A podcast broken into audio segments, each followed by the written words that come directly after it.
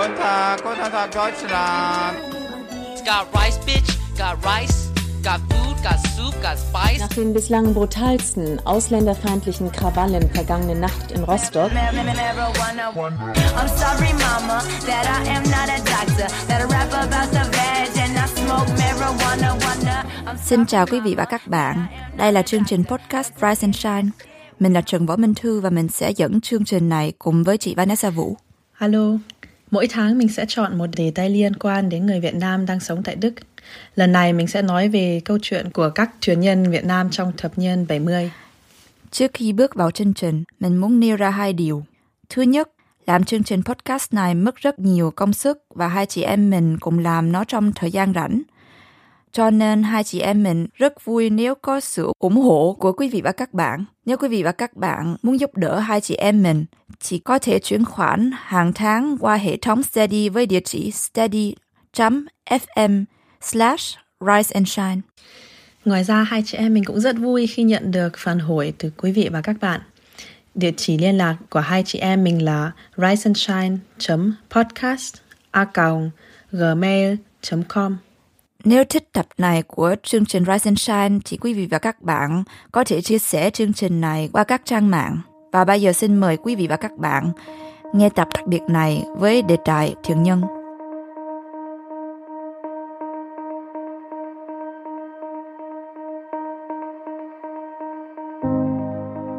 Thất vọng suông thật ra chưa đủ, phải nói là thất vọng cùng cực. Tôi mới 18 tuổi mà chẳng còn làm gì được cho cuộc sống tương lai của mình. hồi mà bác này vớt lên đó là ông nằm ngã ra luôn không còn biết cái gì hết. Mà mình thì ướt mẹ và bác mới chạy đi kiếm mấy cái mền đó. Gặp tàu cá Pano mua thì dưới này à, là có như cởi áo trắng ra đứng vậy vậy ở trên tàu thì khi nghe mà ở trên đó họ bắt loa họ nói là xin đồng bào à, hãy yên tâm ở đây là tàu à, cứu vớt lúc đó ai khóc hết mừng quá Minh Thư, bố mẹ của em là người miền Nam. Hai cô chú có phải là thuyền nhân không? À, không, ba của em qua Đức theo điện xuất khẩu lao động. Hồi đó là qua Đông Đức, còn mẹ của em hồi đó qua tiệp khắc. Hồi đó ít khi có người miền Nam đi theo điện xuất khẩu lao động, nhưng không phải là không có. Ở Đức thì sau cũng gặp những ờ, gia đình thuyền nhân. Như chú Tuấn, ba của Quân, là bạn thân của em ở München.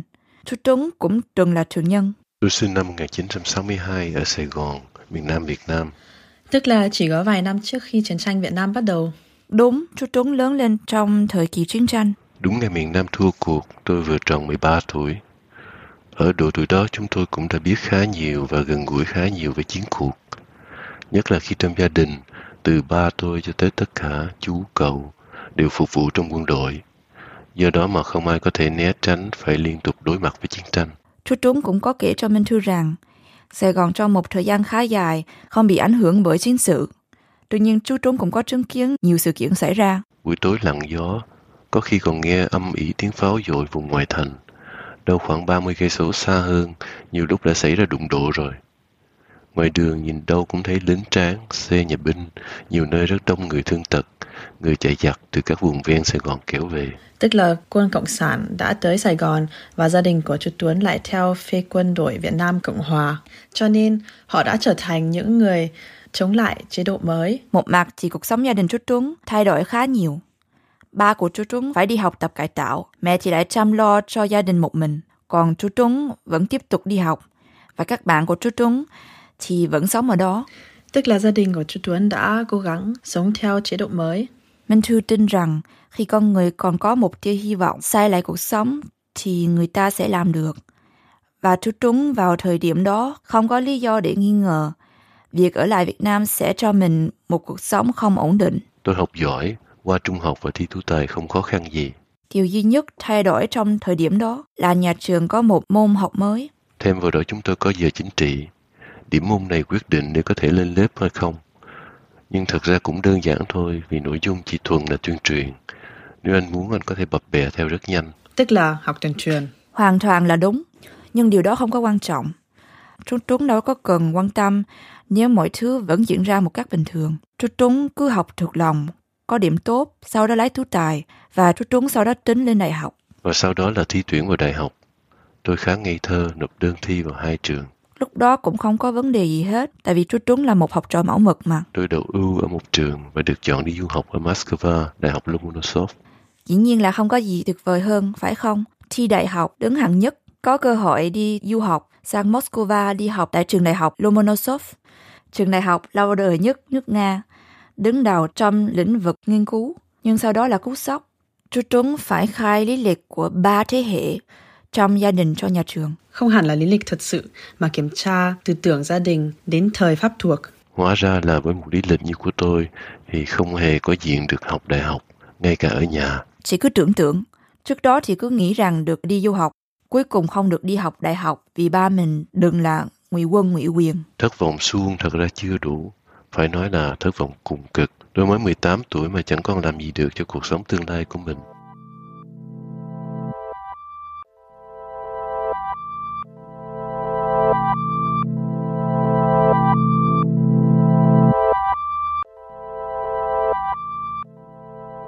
Lúc đó là thời điểm chú Trúng đã nghĩ trong đầu, mình phải rời khỏi nơi này. Chú Trúng có nhiều bạn cũng có suy nghĩ như vậy. Bạn chú Trúng lên kế hoạch vượt biên, sau đó nói cho chú Trúng biết. Sau đó chú Trúng đã làm theo. Mẹ chú Trúng đã trả tiền cho chuyến đi vượt biên này. Tụi tôi phải lo hối lộ đến gác ven biển và còn phải gom đủ xăng dầu và lương thực nữa. Đó là năm 1980. Đến ngày lên ghe đi vượt biên, không có chuyện gì xui xẻo. Tôi chỉ còn nhớ là gần ngày đi thì tôi bệnh, nóng sốt cao. Nhưng việc đi vượt biên đã được lên kế hoạch từ mấy tháng trước. Một là vẫn lên ghe, hay là ở lại. Mẹ Trúc Tuấn đưa Trúc Tuấn lên một con tàu trên sông Sài Gòn, hướng ra ngược sông. Ở đó có một chiếc ghe nhỏ xíu đứng chờ. Cùng với Trúc Tuấn có 15 người đi trên con tàu nhỏ này. Trúc Tuấn nằm ở trên ghe, bị sốt, không biết chuyện gì đang xảy ra trong cuộc hành trình này. Đoàn của Trúc Tuấn muốn đi vượt biên mà lại gặp chuyện không may mắn. Và sau đó là một nỗi lo lớn vì chẳng bao lâu sau thì máy tàu bị hư, không rục rịch gì nữa. Chết máy có nghĩa là gì đối với những người vượt biên? Có nghĩa là chiếc ghe không thể di chuyển theo hướng mình muốn. Lúc đó chỉ có lên đên ngoài khơi thôi. Chết máy là bị kẹt, đồ ăn, thức uống từ từ hết và lúc đó mình sẽ nhận ra nếu không có ai cứu mình thì mình sẽ chết ngoài biển. Chú Tuấn lênh đênh trên biển bao lâu? Hai tuần lễ trời. Hai tuần lễ lênh đênh ngoài biển khơi, lúc nào cũng có thể chết. Thật là đáng sợ. Mặc dù chú không nhớ được hết, nhưng có một sự thật là mỗi người trong hoàn cảnh đó đã vô cùng mệt. Trong các bộ phim tài liệu hoặc lời kể của các truyền nhân, họ thường nhắc đến những điều như nắng cháy da, không khí nóng nực, thời tiết ẩm, uống nước thì ít, hai tuần lễ cứ như vậy, không có hy vọng rằng sẽ có người cứu mình. Sau đó có tàu cứu vật là Cap Anamur phải không? Chính xác, bỗng nhiên tàu Cap Anamur xuất hiện ở cuối chân trời. Nhưng chú Tuấn không có đủ tỉnh táo để biết chuyện đó. Những gì tôi còn nhớ là với tất cả sức lực còn lại, tôi đã bám được vào cái cầu thang cao chót vót mà leo lên. May quá, có bao nhiêu người không được may mắn như vậy? Thống kê của Liên Hiệp Quốc cho thấy có từ 200 đến 400 ngàn người chết trên Biển Đông. Có những thuyền đi trên biển mà họ gặp được, nhưng họ không phải là đối tượng mà những thuyền nhân muốn gặp.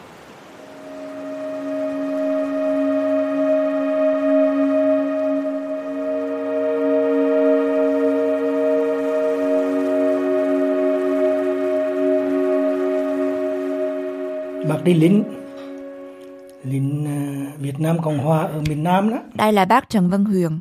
Ngay sau chiến tranh kết thúc, bác đã phải đi học tập cải tạo. Bác không có nói nhiều về thời kỳ trong trại. Bác chỉ có nói cho Minh Thư biết bác được ra khỏi trại vào lúc nào. Bác ở trong đó trong vòng 6 tháng trời. Sau đó, bác đã sống qua ngày.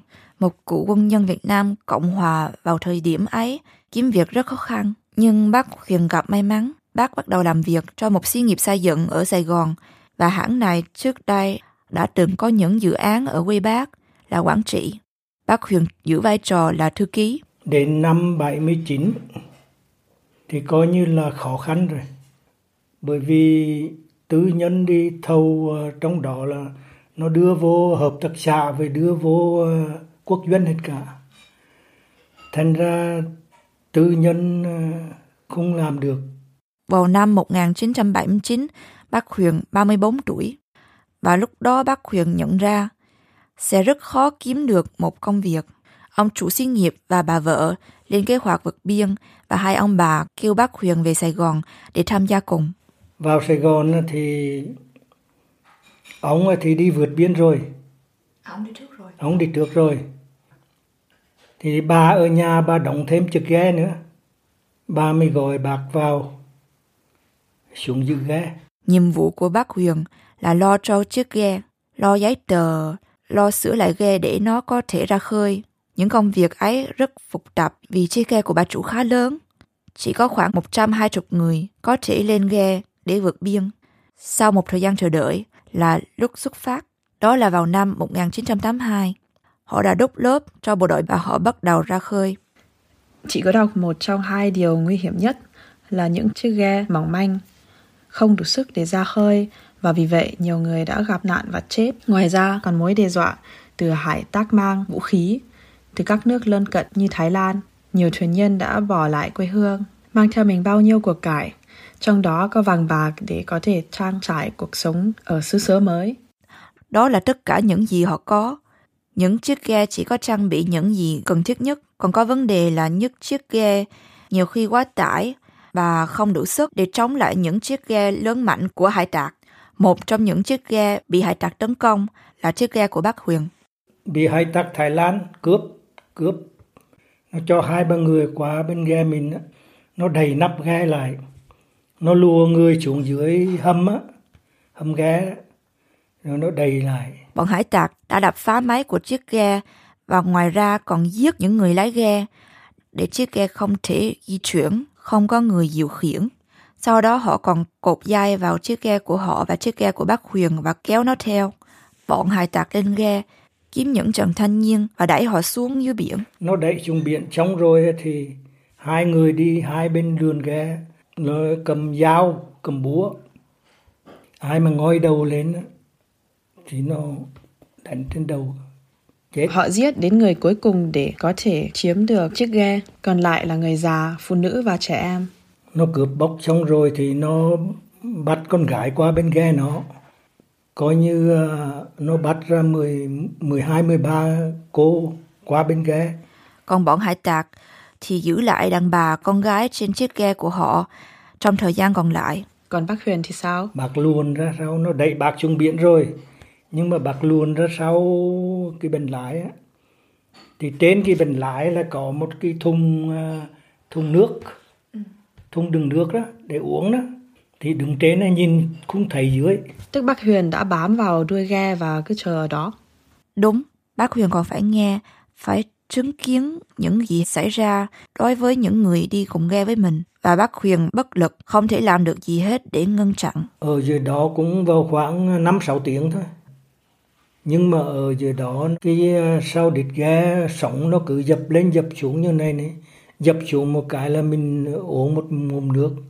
Uống nước nó đầy người rồi có như khi mà mấy người còn lại trên ghe thấy nghe họ tiếng họ nói có coi còn ai ở dưới đó thì kéo người ta lên, vớt người ta lên. Lúc đó bác nghe như vậy thì đưa tay lên thì họ kéo lên Khi bọn hải tặc đã đi thì những người trên ghe kéo bác Huyền lên. Bác Huyền xỉu ít lâu sau đó. mà có như mê man bất tỉnh thì không, không biết gì cả ngủ một giấc cho đến sáng mai đến 9 giờ 8 9 giờ Nghe chỉ cứ tưởng là mọi chuyện đã xong, nhưng không phải như vậy đâu. Bọn hải tặc đã đến cướp tiếp. Họ đến thêm một lần nữa, nhưng họ không tìm được bao nhiêu. Họ cứ kéo chiếc ghe của bác Huyền.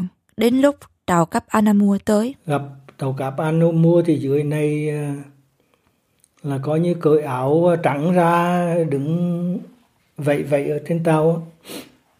Thì khi nghe mà ở trên đó họ bắt loa họ nói là xin đồng bào à, hãy yên tâm ở đây là tàu cứu vớt. Lúc đó ai khóc hết mừng quá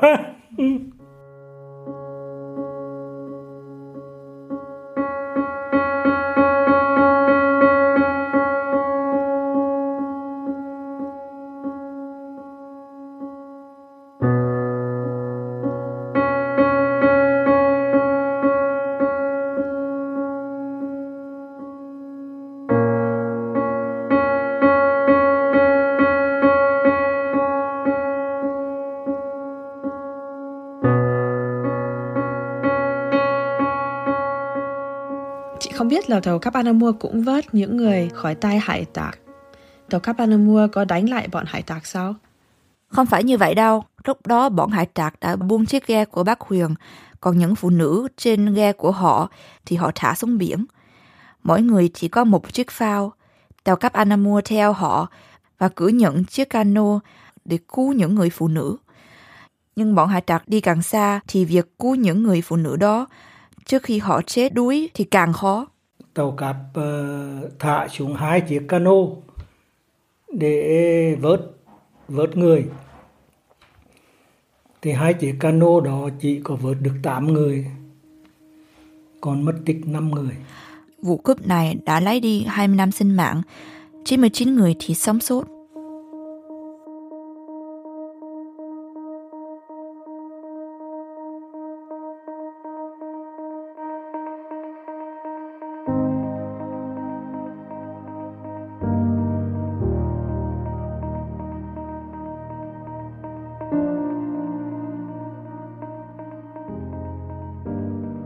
Minh Thư có đến thăm, phỏng vấn bác Huyền tại nhà riêng của bác. Minh Thư có thể kể lại chuyến thăm nó như thế nào không? Vợ của bác Huyền là bác Hương, có chuẩn bị một bữa cơm. Minh Thư và bác Huyền thực hiện cuộc phỏng vấn sau khi ăn xong. Sau đó, bác Hương cũng ngồi cùng với bác Huyền và Minh Thư. Bác Hương đã được tàu cấp Anamua dốc trước bác Huyền, chỉ có một thời gian ngắn thôi. Hai người đã quen nhau trên tàu. Hồi mà bác này vớt lên đó là ông nằm ngã ra luôn không còn biết cái gì hết. Mà mình thì ướt mẹ và bác mới chạy đi kiếm mấy cái mền đó. Bác hương có kể lại chuyện đi vượt biên của bác không? Có chiếc ghe của bác cũng bị bọn hải tặc cướp bóc. Cướp thì cũng có cũng gặp nhưng mà không đến nỗi ừ. nguy hiểm như chiếc tàu của bác này. Khi bác hương kể lại câu chuyện của mình chỉ có một sự im lặng trong căn phòng. Hai bác ngồi bên cạnh nhau minh thư cũng không biết nói gì hết. Đến một lúc nào đó Bác Hương phá vỡ sự im lặng, nói chỉ có một câu thôi. Thì cuộc sống lại vậy đó, đi đi ra biển thì nó khó khăn vậy.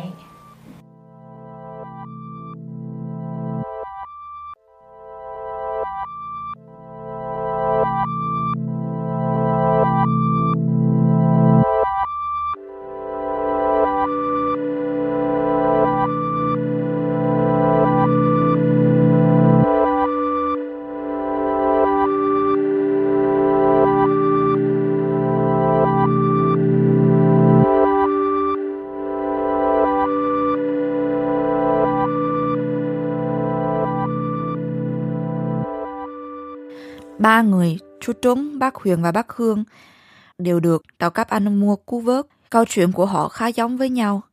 Ba người đều đến trại tị nạn ở Philippines. Chú Trúng, ba của bạn Minh Thư, đã từng ở Philippines 13 tháng trước khi bay sang Đức. Nghĩ lại thì đó là một khoảng thời gian dài đăng đẳng với rất nhiều khắc khoải vì không biết có được cho đi định cư và sẽ tới đâu, không biết cuộc sống mới ở đó sẽ thế nào, mình sẽ có những cơ hội gì. Tôi một số nam thanh niên cùng lứa tuổi hầu như bị lọt sổ tất cả các tuyển chọn đi định cư và là những người cuối cùng đợt đó được nhận. Không khác là mấy so với bây giờ. Những chàng trai thanh niên độc thân không được người ta đón nhận như những gia đình có trẻ em. Đúng rồi, nhưng chú Tuấn vẫn biết ơn. Chú Tuấn vẫn nhớ những trẻ em trong trại tị nạn ở Philippines. Nhiều trẻ em đi một mình, không có cha mẹ đi cùng, hoặc mất ba mẹ trên hành trình đi vượt biên. Chúng nó thường lang thang ngoài biển đến tận khuya, ngóng nhìn ra khơi. Những cảnh huống như vậy thật ra đã dạy cho tôi được rất nhiều, nhận thức được thế nào là mất mát và phải hành xử làm sao khi đứng trong cuộc và ngoài cuộc. Mình vô cùng xúc động khi thấy rằng có những người vẫn nghĩ đến tính nhân văn, nhất là khi nhớ đến quá khứ. Có một điểm chung của các thuyền nhân được tàu cấp Anamo vớt là họ luôn luôn biết ơn những vị bác sĩ, tình nguyện viên và những người có trách nhiệm trên tàu cấp Anamua. Chú Trốn đã diễn trả sự biết ơn như thế này. Tôi chỉ có một dịp nhìn thấy ông đôi đét từ xa, rất mong được nói với ông một lời cảm tạ thật chân thành. Tôi rất biết ơn tất cả những người đã góp tay khởi xướng và vợ ông bà Nôi đét. Và tôi nghĩ rằng những gì họ đã làm, mặc kệ những trào lưu ngược lại trong xã hội lúc bấy giờ, là một hành động cao cả và đúng đắn, rất nhân bản và đầy tình người. Bằng không thì bao nhiêu người trong chúng tôi sẽ không bao giờ có cơ hội sống. Tôi sẽ không bao giờ quên điều đó.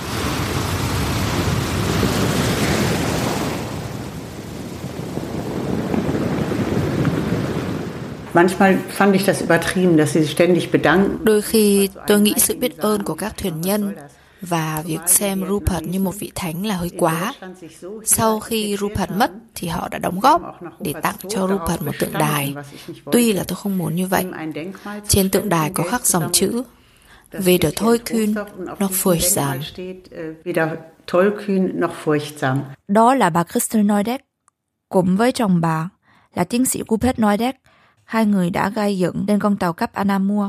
Chị Vanessa cũng có đến gặp bà Crystal ấn tượng của chị về bà như thế nào? Bà Crystal lúc nào cũng khiêm tốn, không thích làm tâm điểm của công chúng. Vì vậy mà người ta chỉ có nhắc đến ông chồng của bà, tuy ông đã mất. Nhưng ấn tượng của chị là những không có người đứng ở đằng sau, âm thầm làm việc thì không có việc gì sẽ thành công hết. Nhà văn Günther Grass đã từng tả bà Christel là một người vui vẻ và lúc nào cũng bình tĩnh, tuy là rất bận bịu, dù là đang nấu bếp hoặc đang cầm điện thoại Ngoài ra thì bà luôn luôn chào đón những người muốn giúp đỡ trên tàu cấp Anamur, trong đó có cả bác sĩ. Ngoài ra, giữa bao nhiêu công việc bà vẫn chăm lo cho ba đứa con. Người phụ nữ năm nào bây giờ vẫn tâm huyết như vậy. Bà Christel có một tính cách nhẹ nhàng, tích cực. Đến bây giờ bà vẫn quan tâm đến vấn đề tị nạn, di dân. Bà có bảo lãnh vài người tị nạn giúp học tiếng Đức và cũng giúp họ hội nhập vào cuộc sống tại Đức. Minh Thư cũng có ấn tượng như thế. Bà Christel là một người sống thực tế. Bà làm những gì mà bà cho là đúng. Nếu gặp những người khen công việc của bà, thì bà mắc cỡ. Hồi đó, bà Christel không thể ngồi yên sau khi thấy những hình ảnh thuyền nhân trên truyền hình. Aber die Bilder aus dem südchinesischen Meer Những hình ảnh ở ngoài Biển Đông đã được lan truyền trên truyền thông quốc tế, không khác gì những hình ảnh từ địa Trung Hải hoặc nước Yemen ngày nay. Tôi xúc động, nhưng bất lực Tôi đã nhìn thấy những hình ảnh đó và nghĩ, làm sao có thể xảy ra những chuyện như vậy? Bà Crystal Neudek nói đến những hình ảnh được chiếu toàn cầu vào năm 1978 của chiếc tàu Hải Hồng. Trên đó có khoảng 2.500 người tị nạn. Tàu Hải Hồng đã bị Malai không cho phép cập bến cho nên lên đên ngoài biển trong nhiều tuần. Em vừa mới gửi cho chị một bài báo của Der Spiegel phát hành ngày 20 tháng 11 năm 1978. Chị có thể đọc cho mọi người nghe được không? Không khí nồng nặc, đầy mùi nước tiểu, phân và mồ hôi vây quanh chiếc tàu. Có người đứng tiểu ở thành tàu, những người khác nằm la liện trên bông tàu đã bị xét gì của chiếc tàu đã hỏng từ lâu. Ai cũng gầy vì thiếu ăn. Ai cũng bị sưng mắt do bị sốt. Trẻ em thì bị ghẻ. Trên tất cả bốn bông tàu, trong bất kỳ ngõ ngách nào, trên cầu thang và ngoài hành lang, trong những cái lỗ bí hơi, thậm chí trong các khoang chứa đồ có hàng trăm người đợi đến lúc được rời khỏi chiếc tàu này. Những hình ảnh này đã khiến những người như hai vợ chồng ông bà Noidek quyết định muốn giúp, nhưng họ không biết phải làm bằng cách nào. Cho đến lúc ông Rupert Noidek trở về từ một chuyến đi Paris, lúc này ông có một ý tưởng để giúp người vượt biên. Ông Rupert muốn giúp nhà triết học người Pháp André Glucksmann chi trả cho một chiếc tàu cứu người vượt biên Ile de Lumière, tức là hòn đảo của ánh đèn. Và khi ông kể cho bà Christel biết thì Tôi rất phấn khích từ giây phút ban đầu, vì lúc đó Rupert có nghĩ đến việc viết bài luận làm tiến sĩ về ông thầy của nhà triết học Albert Camus.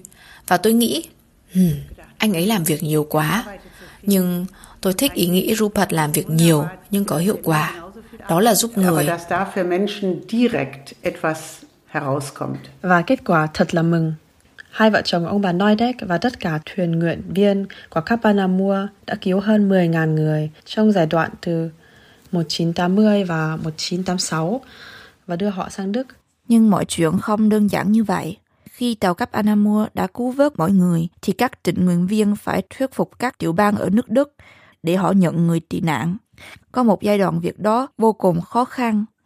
Trong một bài báo của tờ Spiegel phát hành vào ngày 22 tháng 6 năm 1981, có đoạn nói rằng đa số các tiểu bang không đồng ý nhận thêm người tị nạn Việt Nam.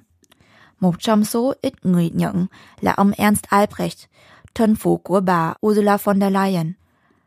Hồi đó, ông là thủ trưởng tiểu bang Niedersachsen, Bà Christian Neudek có kể về ông cha. Có những trường hợp người ta dúi ông những tờ giấy có ghi Chúng ta hết chỗ chứa rồi. Sau đó ông ta viết lại, thì hãy làm sao cho có chỗ thôi. Mình thấy là một điều thú vị là nước Đức ngày ấy đã giúp khá nhiều. Ngày nay cũng có người tị nạn đến Âu Châu, nhưng cách họ đến đây thì vô cùng khó khăn. Mình cũng phải nói, truyền nhân Việt Nam có một ưu điểm so với dân tị nạn bây giờ là họ là Contingent Flüchtlinge, à. tức là qua Đức theo trường đợt và có giấy cư trú mà không cần xin tị nạn. Hình thức này đã được tạo riêng cho truyền nhân Việt Nam vào năm 1980. Luật cơ bản của Đức bây giờ chỉ có xem người ta là tị nạn. Nếu ở quê nhà họ bị đàn áp về mặt chính trị và nếu họ có thể chứng minh điều đó, nếu xét theo luật của bây giờ thì sẽ có không ít thuyền nhân Việt Nam không được cư trú tại Đức. Mình thử thấy điều này thú vị.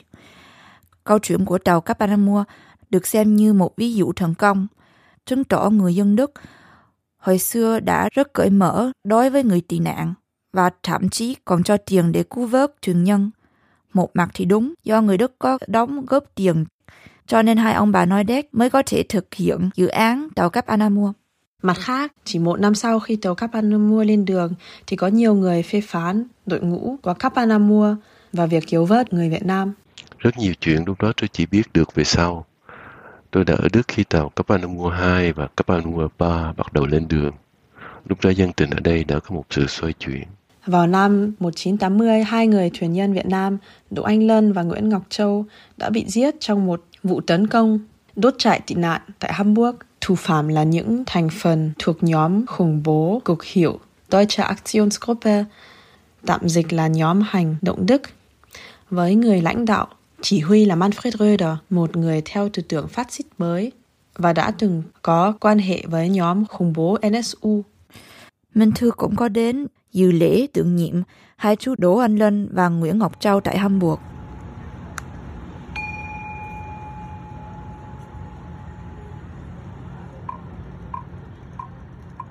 Lễ tưởng niệm được tổ chức bởi Initiative Heilsgestrasse. Nhóm này đã qua nhiều năm phấn đấu để đổi tên đường Heilsgestrasse thành đường Chau und Landstraße, nơi năm xưa có trại tị nạn. Nhóm này dự đoán là có thể đổi tên đường vào năm tới. Nếu được thì quá là tuyệt vời vì hiện giờ không có gì nhắc đến tên Lân và Châu trong cả thành phố Hamburg. Đó là một nơi đau lớn cho mẹ của chú Lân là bà Đỗ Mùi. Sau cái chết của chú Lân thì bà đã đến Đức kiếm sống bằng nghề may và bà sống một mình. Tiền hiêu của bà là ít và bà phải nhờ vào sự giúp đỡ của bạn bè. Chị có đến thăm bà hai lần và bà có kể cho chị biết rằng bà đã qua bên này để tìm hiểu vì sao con trai của bà bị giết. Con trai bà đã trốn khỏi bom đạn ở quê nhà, nhưng lại chết ở mọi nơi mà con trai bà cho là an toàn, chết vì một vụ tấn công đốt nhà. Em cũng cảm động khi nghe câu chuyện của bà Đỗ Mùi. Thật là buồn. Bà cũng có chăm sóc cho một phần của hai chú, nhưng một ngày nào đó, hai ngôi mộ không còn nữa. Hồi đó thành phố đã tổ chức đám tang, thành phố chi trả hết. Bình thường sau 25 năm, chính quyền thành phố sẽ hỏi thân nhân có muốn giữ tiếp mộ hay không. Nhưng chắc chắn đã có chuyện gì xảy ra và một phần của hai chú Châu và Lân bị giải tỏa sau 25 năm.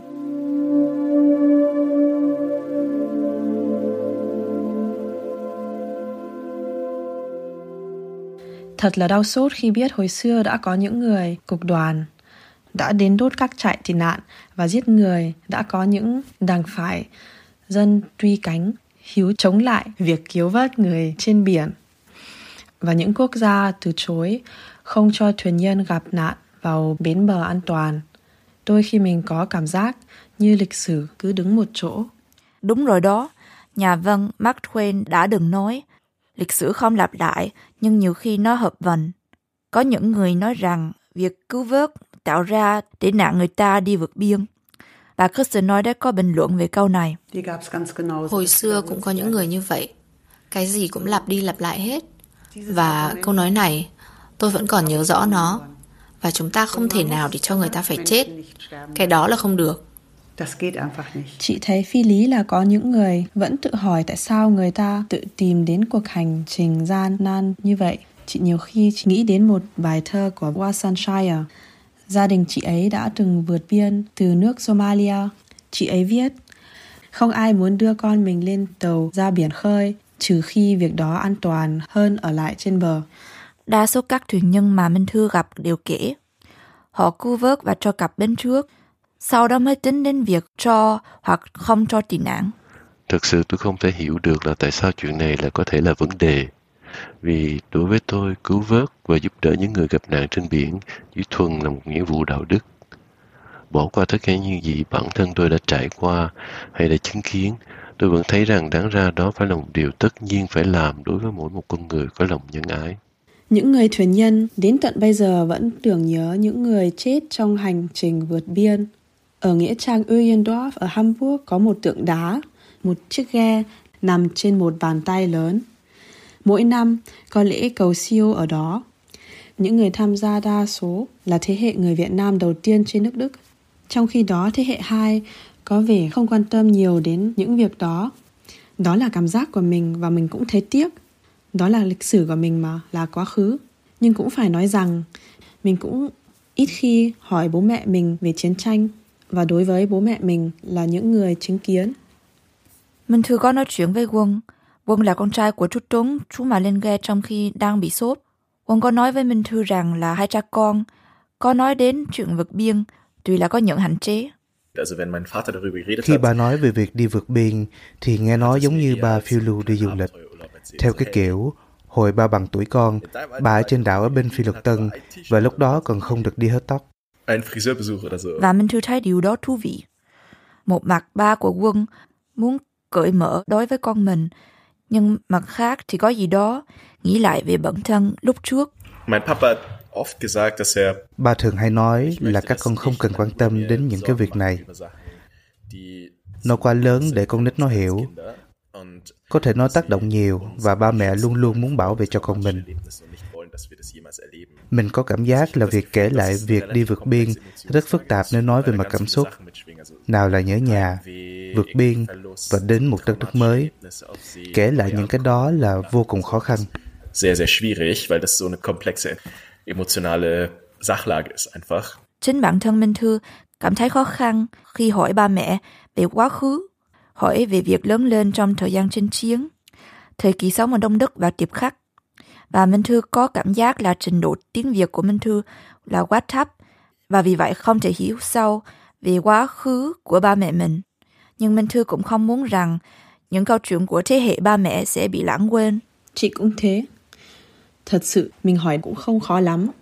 Nhưng mình phải can đảm hỏi vì đó là những vấn đề nhạy cảm. Đôi khi mình phải viện một lý do như nói đó là công việc báo chí. Nếu không có dịp thì chị sẽ nghĩ. Nếu không hỏi bây giờ thì sẽ đến lúc không còn cơ hội để hỏi.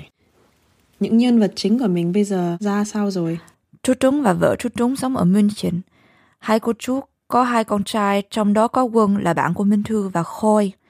Quân và Khôi là hai anh em đang lái bằng tiến sĩ.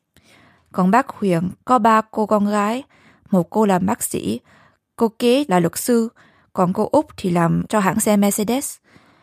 Bác Huyền rất tự hào về ba cô con gái của mình. Đúng là rất may việc bác Huyền đã được cứu vớt và nhờ đó bác Huyền mới có được một cuộc sống như ngày hôm nay. Phải nói là ông nói Đắc là một người mà đi cứu vớt những người như bác giống như là hồi sinh lại. Thì bây giờ, bác chỉ biết là một lời cảm tạ ân nghĩa của ông bà thôi. Chứ không nói gì nhiều.